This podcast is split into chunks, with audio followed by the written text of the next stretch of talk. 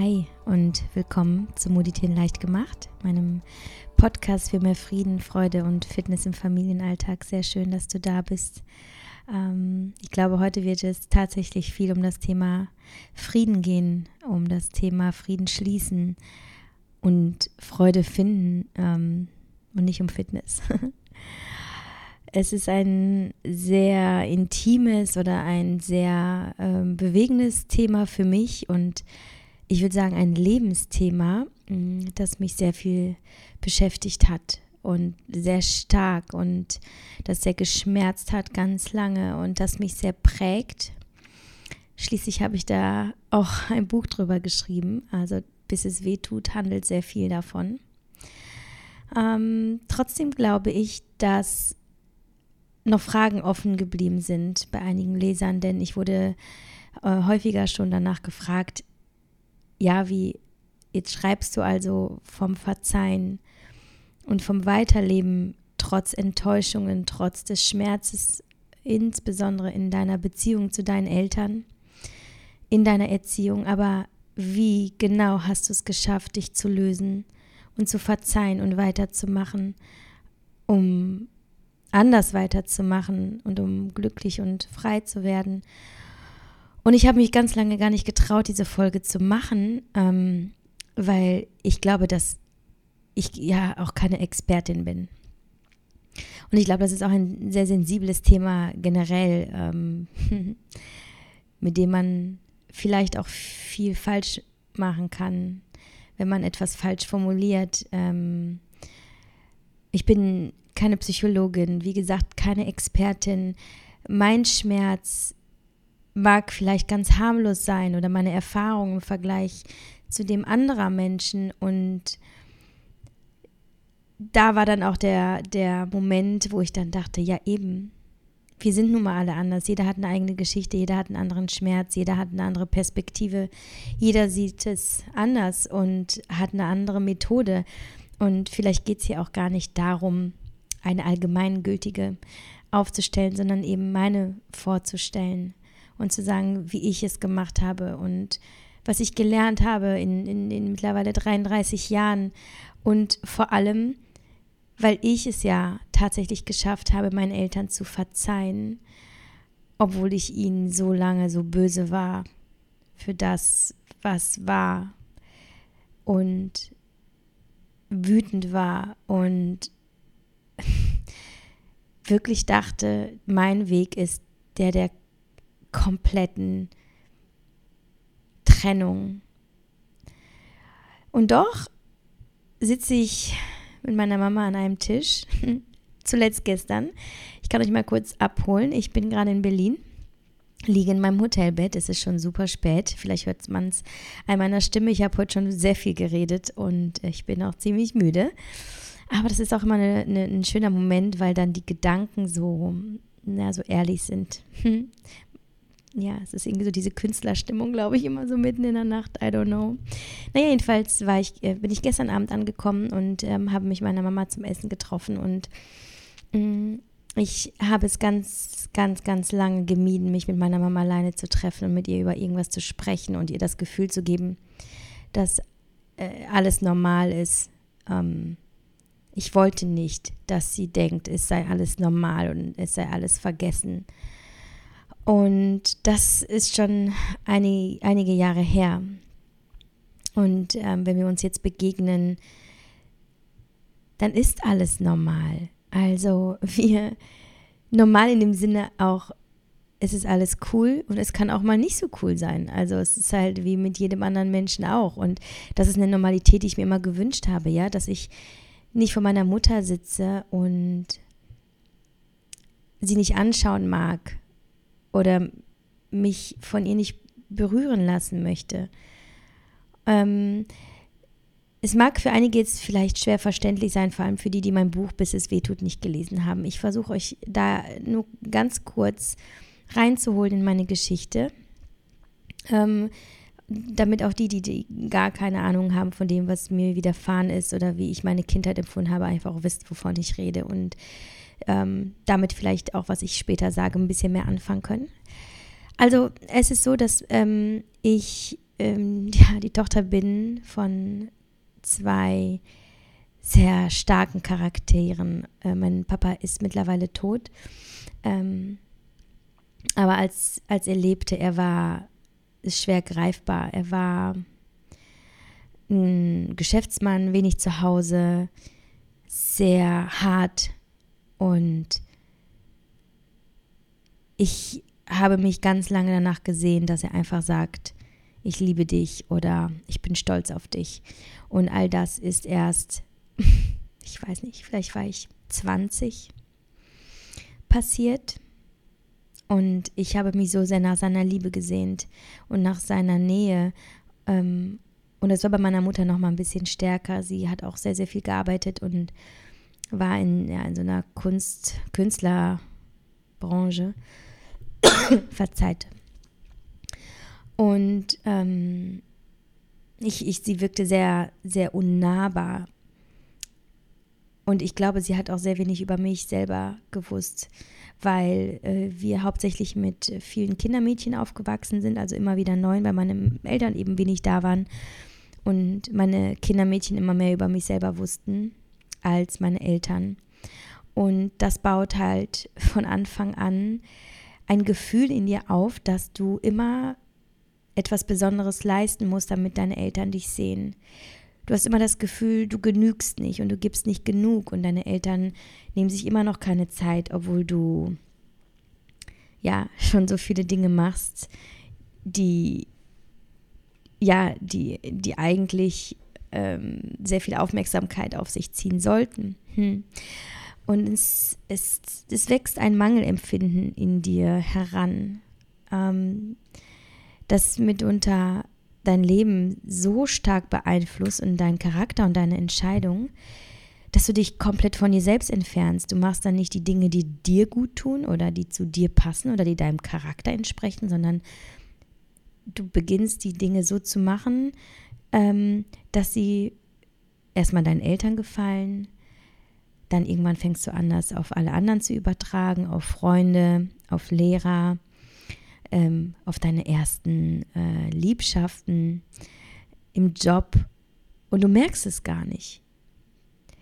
Und was du auch nicht merkst, und das hat mich irgendwann sehr erschrocken, und das habe ich vor gar nicht allzu langer Zeit erkannt, ist, dass du das, was deine Eltern dir mitgeben in den ersten Jahren, und das sind die prägendsten Jahre, die ersten Jahre auf der Welt sind die prägendsten Jahre, was zu dir gesagt wird als Kind, ähm, immer wieder vor allem, das bildet deine Identität aus. Das heißt, wenn deine Eltern dir immer sagen, mm, du bist böse, du bist ein böses Kind, dann glaubst du irgendwann, dass du ein böser Mensch bist und dann fängst du an, danach zu handeln. Und somit habe ich ähm, irgendwann bemerkt und genau dort angesetzt und damit gearbeitet, dass ich eben zum einen eine Identität angenommen habe, die mir in meiner frühen Kindheit und auch noch im, im Verlauf meiner Kindheit so auferlegt wurde, ähm, dass also meine Eltern, ähm, wie soll ich sagen, dass sie verantwortlich sind für das, wie ich heute lebe, dass zum einen und zum anderen, dass eben dieses Gefühl in mir herangewachsen ist, dass ich zu einem Menschen geworden bin, ähm, der das, was er tut, eben tut, weil meine Eltern damals so und so gehandelt haben. Eben ein Mensch, der in meinem Fall eben sehr nach Aufmerksamkeit lechzte, der der eine andere Person sein wollte, ähm, die er eigentlich überhaupt nicht ist und so weiter. Ähm, ich empfehle da, wer sich da ähm, nochmal einlesen möchte und sich für dieses Thema interessiert, wirklich mein Buch zu lesen. Da ähm, es so, ja, es ist so zu kom komplex, um es jetzt in diesem Podcast zu thematisieren. Ähm, und ich will ja auch nicht die Leser langweilen, die es kennen. Aber ich kann es auch abkürzen. Also ich möchte nur sagen, mir ist nichts körperlich ähm, Gewaltsames widerfahren. Ich, ich wurde nicht geschlagen. es gab zwar Momente der Bedrohung ähm, und der, ich sag mal, des, ähm, des psychischen Missbrauchs ähm, von Worten, die gesagt wurden und Drohungen, die ausgesprochen wurden. Ähm, aber ich habe kein körperliches Traumata in dem Sinne, jedenfalls nichts, das meine Eltern mir angetan haben. Ähm, allerdings habe ich selber mir Schmerzen zugefügt in meiner Jugend. Ich habe mich selbst geritzt, ähm, weil dieser Schmerz mir erlaubt hat, zum einen wieder Aufmerksamkeit auf mich zu lenken, in, da ich ja unbedingt wollte, irgendwann, dass jemand meine Narben sieht und vor allem, dass meine Eltern meine Narben sehen. Ähm, aber auch, weil es sich so, so gut angefühlt hat, die Kontrolle zu haben und diese Macht zu haben und über mich in dem Sinne herauszuwachsen, über meine ähm, Ängste und Grenzen hinauszugehen und mich tatsächlich einfach zu spüren. Und ähm, ja, was mich aber ganz lang eben begleitet hat, war dieses, ich bin nicht gut genug und ich gebe nicht gut genug. Ähm, äh, ich gebe nicht genug so. Und ich habe dann schon, ich würde sagen, mit 15 ganz bewusst gesagt, ich bin ein Mensch, der braucht keine Familie, weil meine Familie tut mir nicht gut. Und dennoch war es diese, diese Familie, die in den nächsten Jahren den größten Schmerz immer wieder in mir ausgelöst hat. Das heißt, ich habe zwar beschlossen, ganz unabhängig zu sein und ich war wirklich sehr, sehr selbstständig. Ich war mit 15 schon häufig mehrere Monate alleine. Ähm, ich war auch im Ausland, dann auch in den Folgejahren. Ich bin sofort ausgezogen nach dem Abi und habe alles immer alleine äh, organisiert und gestemmt und meinen Lebensunterhalt verdient. Ich habe mir echt den Arsch aufgerissen und gesagt, ich brauche meine Familie nicht. Aber da war immer dieser Schmerz, den man kaum erklären kann, weil du ihn irgendwann als etwas ganz Normales ansiehst, weil er so normal geworden ist und sich so gewöhnlich anfühlt, ja. Und es erfordert sehr viel Mut und auch eine Entscheidung zu sagen, das ist ein Schmerz, den will ich nicht mehr, weil er tut mir nicht gut, aber ich muss durch den Schmerz durch, damit er weggeht. Ich sag ähm, immer, es ist ein bisschen wie mit, mit, einem, mit dem kranken Zahn. Ähm, der tut ja auch weh, weil vielleicht die Wurzel entzündet ist. Ähm, aber dann musst du nochmal durch den Schmerz, wenn der Zahn gezogen wird. Und das tut richtig, richtig weh aber er muss raus, damit es besser wird. Also zunächst ist scheiße, aber danach ist besser. Und du weißt natürlich nicht, was kommt, aber du musst darauf vertrauen, dass danach was Besseres auf dich wartet. Also musst du da durch. Und der Schmerz aus, der, der Weg aus dem Schmerz führt durch den Schmerz.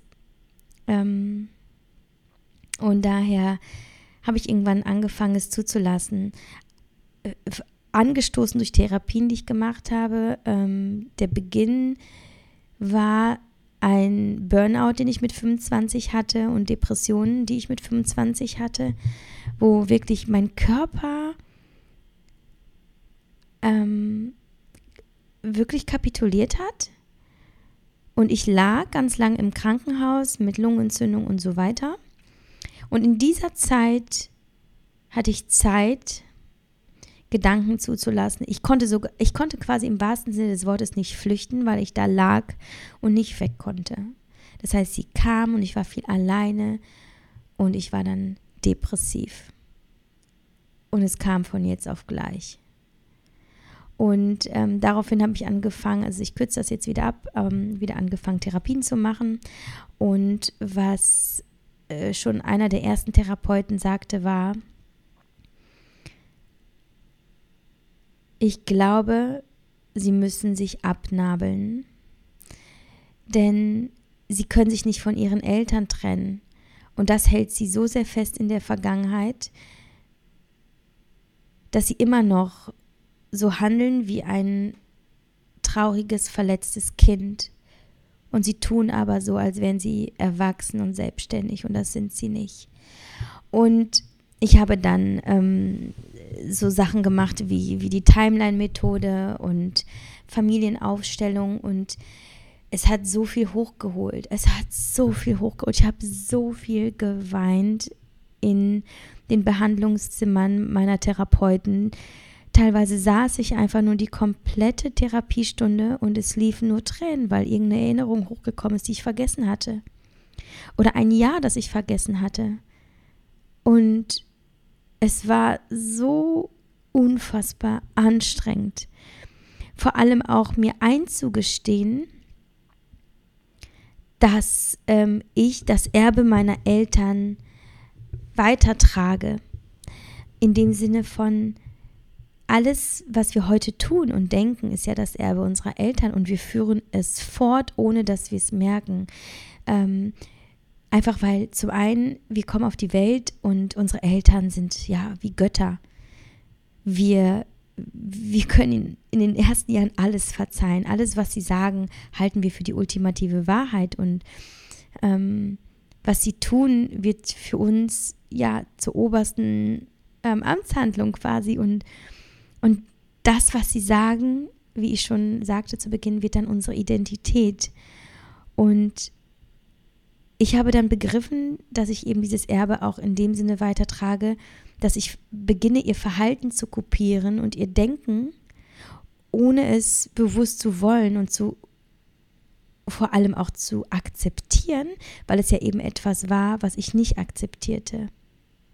Und das führt dazu, das, was du also mitnimmst von deinen Eltern, ohne das zu merken, wirklich, dass du beginnst, deine eigene Ehe zum Beispiel oder deine Beziehung zu anderen Menschen oder die Beziehung zu deinen eigenen Kindern zu vergiften. Weil du beginnst dich so zu verhalten wie deine Eltern. Und das war der Beginn einer Denkweise, die ich zuvor äh, nie, nie für möglich gehalten hätte. Und zwar diese Denkweise, dass ich muss loslassen. Ich muss mich befreien. Ich muss wirklich diese Nabelschnur durchschneiden, die offensichtlich immer noch diese, diese Verbindlichkeit schafft, die eben so toxisch ist. Also diese, es sind ja meine Eltern und ich muss sie ja lieben. Und Du kannst es aber so nicht, so wirklich, weil da viel zu viel Schmerz ist. Und das ist dann wie, es fließt hin und her. Das ist diese Wut, dieser Ärger, das ist diese Angst. Es ist, was auch immer du damit verbindest, was war, es fließt immer wieder durch diese Nabelschnur durch. Und du kannst gar nicht weitermachen und du kannst gar nicht diese Freiheit spüren, nach der du dich sehnst, weil du nie, weil du diese Nabelschnur nie durchgeschnitten hast. Und ich habe dann angestoßen durch Therapien, aber auch dann viel in den nächsten Jahren, zum Beispiel indem ich ähm, be begonnen habe, Texte zu schreiben, eben dieses Buch zu schreiben, Briefe an meine Eltern zu schreiben, habe ich begonnen, diesen, diesen Schmerz, aber auch diese Erinnerung zuzulassen und ähm, eben dadurch diesen Schmerz durchzugehen, aber mir auch immer wieder zu sagen, Ihr habt alles, was in eurer Macht war, getan. Ihr habt das Bestmögliche gegeben. Davon muss man dann einfach ausgehen. Und es ist ja auch eigentlich sehr plausibel. Natürlich wollen deine Eltern in der Regel das Beste für dich. Und ich erwarte nichts mehr von euch. Im Grunde genommen ist mir dann irgendwann viel später der Satz, den äh, mein Vater irgendwann mal zu mir gesagt hat, ist dann irgendwie durch, durch mich durch und hat mich so wachgerüttelt. Ich habe verstanden, der hat total recht gehabt. Und zwar hat er gesagt zu mir, ähm, ich, ähm, ich kriege das jetzt nicht mehr so ganz. Wortwörtlich zusammen, aber er sagte, ich kann nichts mehr für dich tun, mein Kind. Im Grunde genommen war meine Aufgabe vorbei, als du geboren wurdest. Und ich habe da immer gedacht, was ist das denn für eine Frechheit? Ja, du musst ja dafür sorgen, dass ich hier klarkomme im Leben. Aber tatsächlich ist es so, dass unsere Eltern uns auf die Welt bringen und damit ist diese Aufgabe getan. natürlich evolutionsbiologisch sind auch im Tierreich und bei uns Menschen sowieso lange Zeit bist du als Baby nicht lebensfähig und du bist angewiesen auf die Mutter. Aber dieser, dieser äh, körperliche Prozess ist abgeschlossen in diesem Moment, wenn du zur Welt kommst. Und ich habe dann für mich sehr, sehr viel damit gearbeitet, was mein Vater zu mir gesagt hat. Und gesagt, ja, genau hier muss ich erkennen, dass meine Eltern mir nichts schuldig sind, aber ich bin, bin ihnen auch nichts schuldig. Ähm und deswegen ist es so wichtig, dass ich beginne, mich abzunabeln, auch emotional, um mein Überleben zu sichern, um mein Leben ohne Fesseln zu sichern. Und ich glaube, hier liegt auch das Problem, dass wir häufig eben durch die Beziehung zu unseren Eltern immer noch in Fesseln sind, weil wir uns verpflichtet fühlen, weil wir uns verpflichtet fühlen zu verzeihen, weil wir verpflichtet fühlen, mit denen eine gute Beziehung zu führen. Sie sind ja unsere Eltern. Und an sich ist da wahrscheinlich auch nichts Schlechtes dran, aber nicht, wenn Dinge vorgefallen sind in der Vergangenheit, die viel Schmerz ausgelöst haben oder die traumatisch waren. Weil dann muss man sich wirklich fragen, was ist der nächste logische Schritt? Trotzdem weiter zu lieben, weil man es muss und trotzdem äh, ja diese Muster weiterzuführen, weil man es muss? Oder sollte man da hingehen und sagen, okay, so geht es nicht weiter, also muss ich mir eingestehen, dass ich entweder weitergehe oder dass ich einfach verzeihe. Und das, was das Verzeihen angeht, finde ich halt ein bisschen schwierig. Ich glaube nicht, dass jeder verzeihen sollte und verzeihen kann. Mm. Wie ich schon sagte, ich, mir, ist, mir ist ja nichts Gewaltsames widerfahren. Und ich mag mir gar nicht ausmalen, was es mit Kindern macht, die Gewalt, körperliche Gewalt erfahren und Missbrauch jeglicher Art. Ich habe keine Ahnung und ich werde, ich, ich kann hier keinen Tipp aussprechen, wie man da handeln sollte. Ob man verzeihen kann, ob man weitermachen kann, wie man weitermachen kann, ich weiß es nicht. Aber wenn du wenn, wenn du dich hinsetzt, deine Augen schließt und an deine Eltern denkst oder an Menschen, die dich verletzt haben und diese Gefühle zulässt und einfach hinspürst, was ist es, was da hochkommt? Ist es Wut? Ist es Ärger? Ist es ähm, einfach Traurigkeit? Ist es Sehnsucht? Ich glaube, wenn wir das alles zulassen, können wir es real werden lassen in unserem Körper. Und dann, wenn es real ist, können wir es greifen. Und wenn wir es greifen können, können wir es auch rausziehen. Aber wir müssen es uns eingestehen und wir müssen es zulassen. Wir müssen da echt sein, wenn wir wollen, dass es anders ist, wenn wir wollen, dass es weitergeht. Und ähm, ich habe es, wie gesagt, eben durch, durch mein Buch, ähm, bis es wehtut, habe ich, habe ich wirklich einen großen Step nach vorne gemacht. Vorher aber schon eben durch diese Therapien und diese verschiedenen Methoden, die ich gemacht habe. Ähm, auch durch Meditation und der Arbeit an mir selbst, dass ich mich irgendwann auch viel darauf konzentriert habe, was es bedeutet, mich selbst zu lieben. Ja, also dass ich eine, dass ich eben nicht nach der Liebe von außen schaue und gucke, okay, wie kriege ich meine Eltern dazu, dass sie mich lieben oder wie kriege ich jemand anderen dazu, dass er mich liebt, sondern die Liebe ist ja in mir. Ich habe alles, was ich brauche. Und wenn ich diese Liebe wirklich spüre, dann kann ich sie auf alles andere legen, was um mich herum ist. Und es ist ein wunderschöner Prozess, weil du fühlst dich so sicher. Also wenn du daran arbeitest, dich selbst zu lieben und jetzt denkst du dir, ja, ja gut, wie mache ich das denn jetzt, ne? Ja, da gibt es natürlich auch kein Geheimrezept und da gibt es auch keine Anleitung. Ich glaube für mich selber, ich sage, beschäftige dich einfach wirklich mit dir selbst. Lass dich nicht ablenken in meinem Alltag, renne nicht weg. Also sei es, ähm, dass du dich in, nur noch in Arbeit stürzt oder dass du dich jeden Abend von Netflix berieseln lässt oder dass du ähm, ja von einer Party zur nächsten rennst, was auch immer, ja, sondern sei auch einfach mal wirklich mit dir selbst. Geh spazieren und schau dich einfach um in der Natur. Ähm,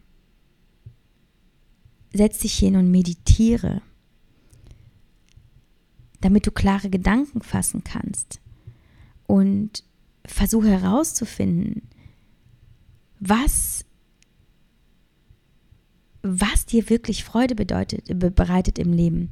Wo kannst du Leidenschaft verspüren? Wo bist du im Flow? Das sagt so viel über dich aus. Mm. Dann auch mit welchen Menschen du dich umgibst, ist auch sehr wichtig, dass du, dass du merkst, okay, ich habe Menschen jetzt um mich herum, die, die geben mir diese Energie zurück, weil wir nämlich auf einer, ja, quasi auf einer Wellenlänge sind, ja, also wirklich auf der, ja, auf der seelischen, so. Und ich glaube einfach, dass es gar nicht so viel, so viel externen Input braucht. Also ich höre ja auch Podcasts und ich mache auch gerne mal hier die ein, das ein oder andere Seminar und ähm, versuche meine Persönlichkeit zu entwickeln. Aber ich glaube, dass, dass das Wichtigste immer wieder ist, dass wir in uns hineinhören und dass wir das alles zulassen, was wir fühlen, dass wir alles, alle Bilder, die kommen, dass wir sie wahrnehmen und dass wir sie akzeptieren und dass wir daraus etwas Neues erschaffen. Etwas, was wir erschaffen wollen, ja, dass wir selber entscheiden, was wir wollen. Und immer wieder mit dem Gedanken, was ist die Option, wenn ich das jetzt gerade nicht möchte oder nicht kann? Was ist die Alternative? Wenn ich diesen Schmerz jetzt nicht möchte, wenn ich das Verzeihen nicht möchte, wenn ich das Abnabeln nicht möchte, was ist die Alternative? Dann ist die Alternative ein Leben in Schmerz und in Fesseln und in diesem Mangelgefühl oder in diesem Gefühl, ich bin nicht vollständig und ich lebe nicht mein komplettes Potenzial. Und ist das eine Alternative, die, mit der du leben kannst? Ähm, und ich glaube nicht. Und ich glaube, wenn wir uns wenn wir uns da sehr, sehr ehrlich begegnen, dann wissen wir eigentlich immer, was wir wollen und wohin es für uns geht. Und bei mir war es dann irgendwann, ich, ich möchte meinen Eltern begegnen und körperliche wie emotionale Nähe zulassen können. Und neben eben dieser, dieser Selbstliebe, die, die ich entwickelt habe, habe ich sehr viel daran gearbeitet, dass ich ein großes Verständnis für Menschen entwickelt habe. Also sei es meine Eltern, ja, dass ich mir immer wieder vor Augen geführt habe. Und dabei beurteilte ich auch immer aus der Sicht einer Erwachsenen und nicht eines Kindes. Ja, das ist auch ganz wichtig, dass ich mal gesagt habe, ja Gott, natürlich ist es auch unfassbar anstrengend mit Kindern. Natürlich haben sie auch nur ihr Bestes gegeben und es war auch nicht immer leicht und sie hatten auch diese und diese Umstände und sie wollten ihr doch nicht wehtun. Ja, also dass ich einmal in diese Haltung gehe, hey, hier hat keiner extra dir irgendwie ähm, Schmerz zugefügt. Und wer weiß, was in ihnen vorging, wer weiß, mit welchen Problemen sie gerade zu kämpfen hatten. Aber sie haben dich doch geliebt, aber sie konnten es vielleicht nicht besser. Und genauso zum Beispiel, das könnt ihr auch easy peasy auf alles andere übertragen, ob es, keine Ahnung, jemand äh, ist, der, der dich anhubt, ja, weil er ungeduldig ist, wenn du Auto fährst. Muss ja auch mal vor Augen führen. Was, was ist da los bei diesem Mann? Vielleicht hat er gerade seinen Job verloren oder äh, er muss wirklich jetzt gerade ins Krankenhaus, weil, eine, weil seine Frau ein Baby bekommt. Oder ja, oder er hat einfach mal einen schlechten Tag. Nimm es nicht persönlich, ja. Ähm, und somit gehe ich mit, also mit dieser Einstellung gehe ich eigentlich ja konsequent durchs Leben. Ich habe so, so viele Enttäuschungen auch noch nach meinen Eltern erlebt, ja. Also auch ähm, der feste Freund, der mich betrogen hat. Mega scheiße. Da haben wir uns danach irgendwann getrennt. Und ich kann auch nicht sagen, dass ich das meinem Mann verzeihen könnte. Ja, das ist auch nochmal ein anderes Thema. Aber ich könnte vieles, ich sage auch vieles, weil ich eben, ich bin ja keine Hellseherin. Ich kann nur vieles nur theoretisch äh, bereden. Ich weiß nur, dass ich vieles verzeihen und vergeben könnte mit der Haltung, dass offensichtlich andere Faktoren noch eine Rolle gespielt haben und ich nicht alles beeinflussen konnte. Und da bin ich raus. Ich bin nicht in der Verantwortung. Und vielleicht hatte dieser Mensch eben selber gerade einen Schmerz, mit dem er nicht zurechtkam. Was auch immer. Ich hoffe, ihr versteht, was ich meine. Ich habe auch zum Beispiel hier in meinem, in den letzten Jahren als Bloggerin, da habe ich auch Blogger kennengelernt. Da ich, konnte ich nicht fassen, dass es sowas gibt, ja, also wirklich charakterlich, charakterlich unterirdisch. Und dann war ich äh, zu Beginn auch mal so, mein Gott, die Leute, die sind so blind, die müssen erfahren, was da, was das für ein Unmensch ist. So viele Follower und eigentlich so hinterhältig und das ist doch alles unfair. Und heute und auch schon länger, glücklicherweise, denke ich mir, oh, dieser Mensch hat offensichtlich ganz große Probleme im Leben. Wie traurig. Und er hat so vieles nicht verarbeitet, sonst wird er nicht, nicht so böse Dinge tun. Und wenn er so böse Dinge tut, der hat in seinem Herzen nichts Gutes. Wie traurig ist das? Ja, also ich empfinde da auch irgendwo ein, ich habe dann Mitgefühl. Und im nächsten Schritt bin ich der festen Überzeugung, dass Menschen, die Böses tun, dass sie in irgendeiner Form dafür auch bestraft werden. Und das klingt jetzt so radikal und vielleicht auch bösartig, aber in dem Sinne von Karma. Ich glaube, wenn du Gutes tust, wird das Gute zu dir zurückkommen. In irgendeiner Gestalt, aber genauso wird dir wieder Böses widerfahren, wenn du Böses streust. Und da bin ich raus. Und es ist nicht meine Aufgabe der, der Welt zu sagen, wie böse jemand war oder was er mit mir getan hat oder ähm, was auch immer. Ich lasse, ich lasse dem Leben seinen Lauf und ich kümmere mich um mich. Und es geht ja darum, was ich mir Gutes tue. Und für mich war es halt eben gut zu sagen, Mama, Papa, ich verzeihe euch, weil ihr seid auch nur Menschen und ihr seid nicht Eltern nur. Ich sehe euch nicht mehr in der Rolle als Eltern, ich sehe euch nicht in der Rolle der Verantwortung.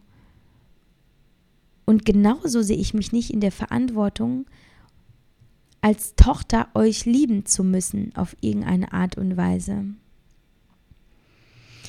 Ähm, das ist so so relevant für mich gewesen, weil durch dieses, ja, tatsächlich das Abnabeln und durch die, durch das Trennen dieser, ich sag mal, Eltern-Kind-Beziehung im klassischen Sinne, war mir möglich, ganz neue Gefühle zuzulassen, also eine neue Beziehung aufzubauen, ohne diesem, ja, sie ist meine Mama, die ich lieben muss, dafür ein Mensch, den ich lieben darf, wenn ich es möchte und hey, lass mal schauen, was passiert, ja?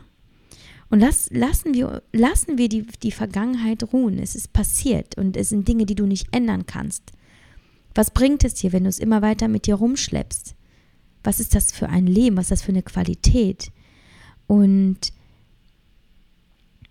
es war eben, mein Problem war diese riesige emotionale Lücke zwischen, aber ich muss doch, es ist doch meine Mutter und diesem, ich kann aber nicht, weil das tut so weh, was meine Mutter mir angetan hat. Meine Mutter, ich muss sie doch lieben.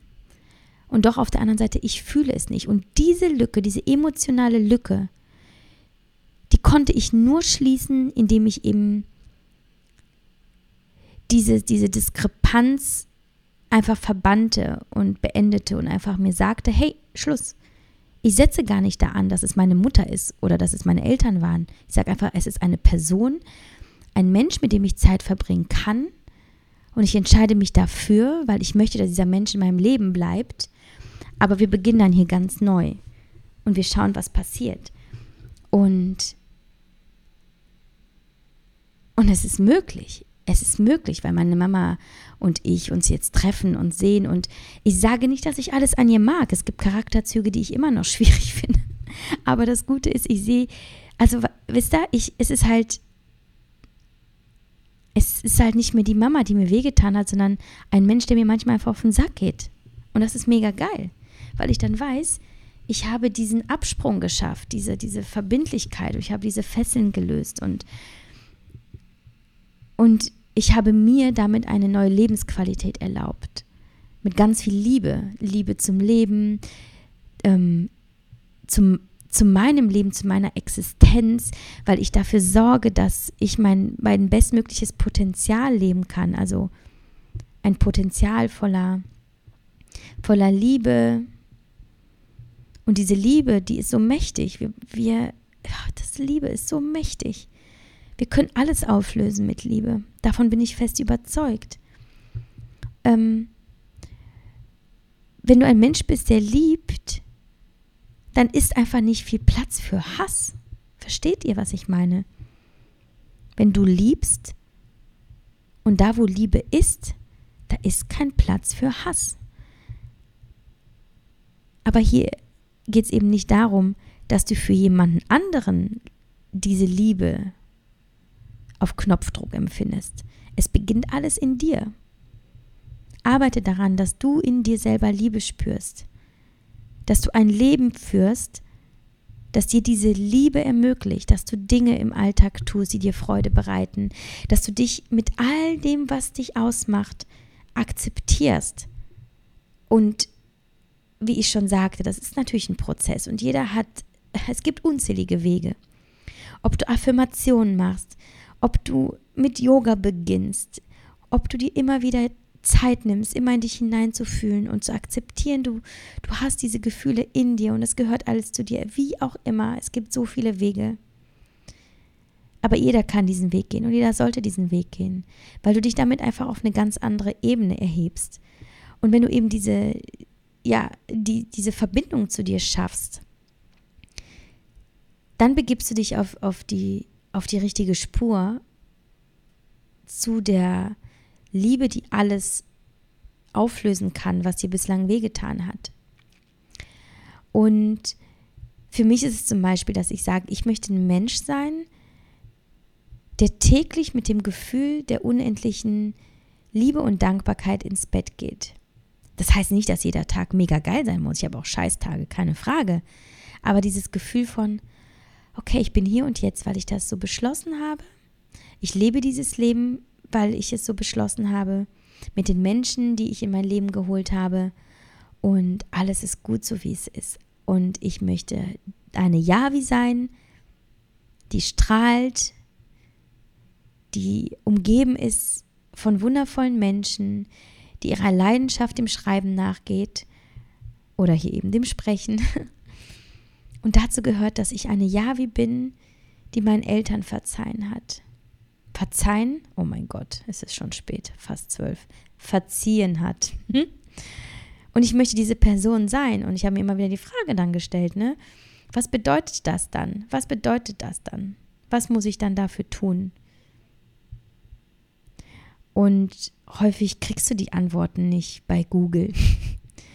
Aber sie sind in dir drin. Aber dafür musst du zuhören. Und dafür musst du das alles zulassen.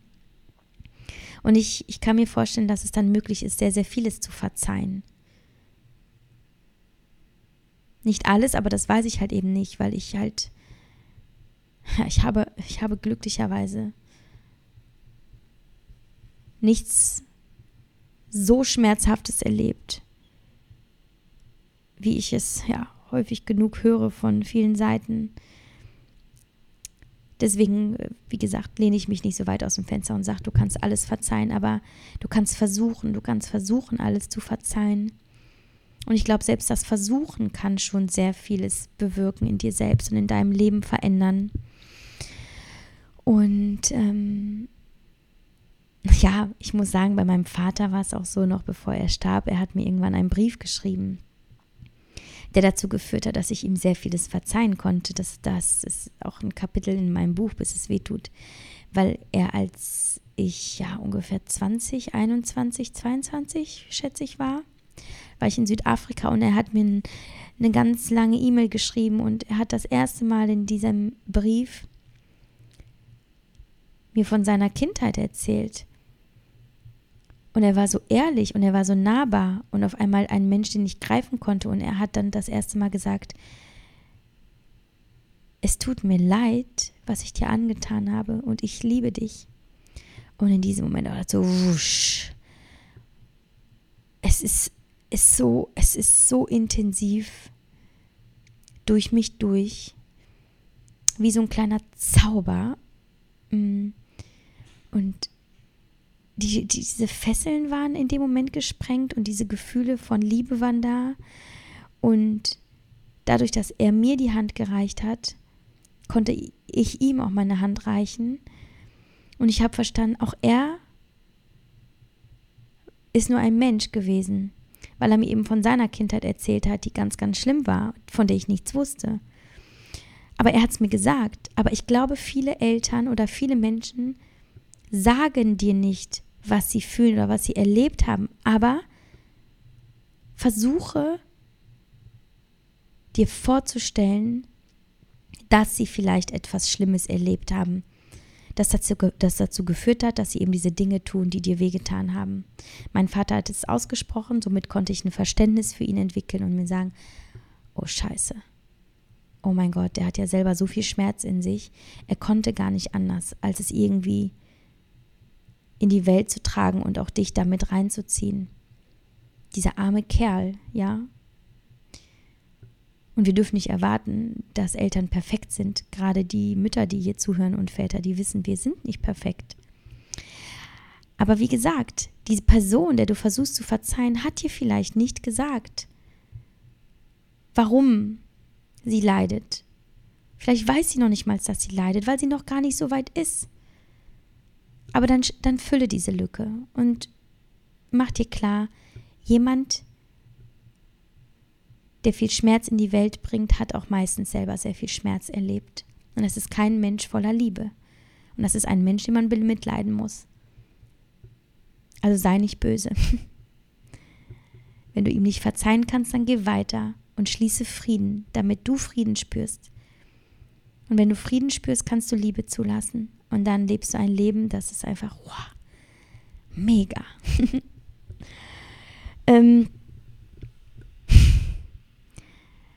es war jetzt sehr konfus, glaube ich, ne? Also, ich, es ist, ich könnte da sehr, sehr vieles von, von dieser Zeit erzählen. Und von, von den letzten Jahren. Es ist, es ist halt einfach sehr kompliziert. was ich euch nur mitgeben möchte, ihr dürft alles loslassen, was war. Und wir müssen vielleicht auch alle loslassen, was war. Wenn wir etwas loslassen, dann können wir nach etwas Neuem greifen. Und wir können entscheiden, wonach. Und wir können entscheiden, dass jetzt was Besseres kommt. Aber manchmal können wir keine Verbindung behalten oder herstellen von dem, was war, zu dem, was kommt. Und es ist völlig okay. Es ist völlig okay, die eigenen Eltern loszulassen, um weiterzugehen. Wir leben jetzt unser eigenes Leben. Wir wurden hier hineingeboren in diese Welt, aber wir stehen jetzt auf eigenen Beinen und wir sind unseres eigenen Glückes Schmied. Wir sind die Schöpfer unseres Lebens. Und deswegen müssen wir vielleicht nicht allen verzeihen, aber wir müssen Frieden damit schließen und weitergehen. Hm. So, und ich gehe jetzt weiter ins Land der Träume. Ich bin sehr, sehr müde. Morgen geht es wieder zurück nach Köln und zu meinen Kindern. Ich freue mich da riesig drauf. Und ähm, ich kann mir vorstellen, dass es zu diesem Thema nochmal eine Podcast-Folge geben wird weil ich es für ein sehr, sehr, sehr, sehr wichtiges Thema halte. Dieses Thema, hm, wie, wie kann ich Dinge hinter mir lassen? Vielleicht nicht nur Eltern, vielleicht andere Dinge. Und die Antwort wird zwar immer mit Liebe sein und mit Mitgefühl und mit Verständnis, aber vielleicht können wir das dann trotzdem nochmal auf andere Situationen projizieren. So, ihr Lieben, ähm, wir hören uns nächste Woche wieder. Vielen Dank, dass ihr dabei wart und schreibt mir doch mal gerne, wie euch die Folge gefallen hat. Schreibt mir gerne eine Bewertung bei iTunes, da freue ich mich immer riesig drauf oder drüber, besser gesagt. Und Austausch bei Instagram, wie auch immer. Gebt mir ein Zeichen, dass ihr die Folge gehört habt und dass ihr sie mochtet oder dass ihr sie nicht mochtet. Ähm, gibt Verbesserungsvorschläge. Irgendjemand hat mir neulich geschrieben, die Podcast-Folgen seien so leise. Ähm, das habe ich aber nur einmal gehört. Ich weiß nicht, ob es mir noch jemand anders bestätigen kann. Könnt ihr mir vielleicht was dazu sagen? Hier bei mir klingt alles äh, tippitoppi, aber genau. So, gute Nacht und bis nächste Woche.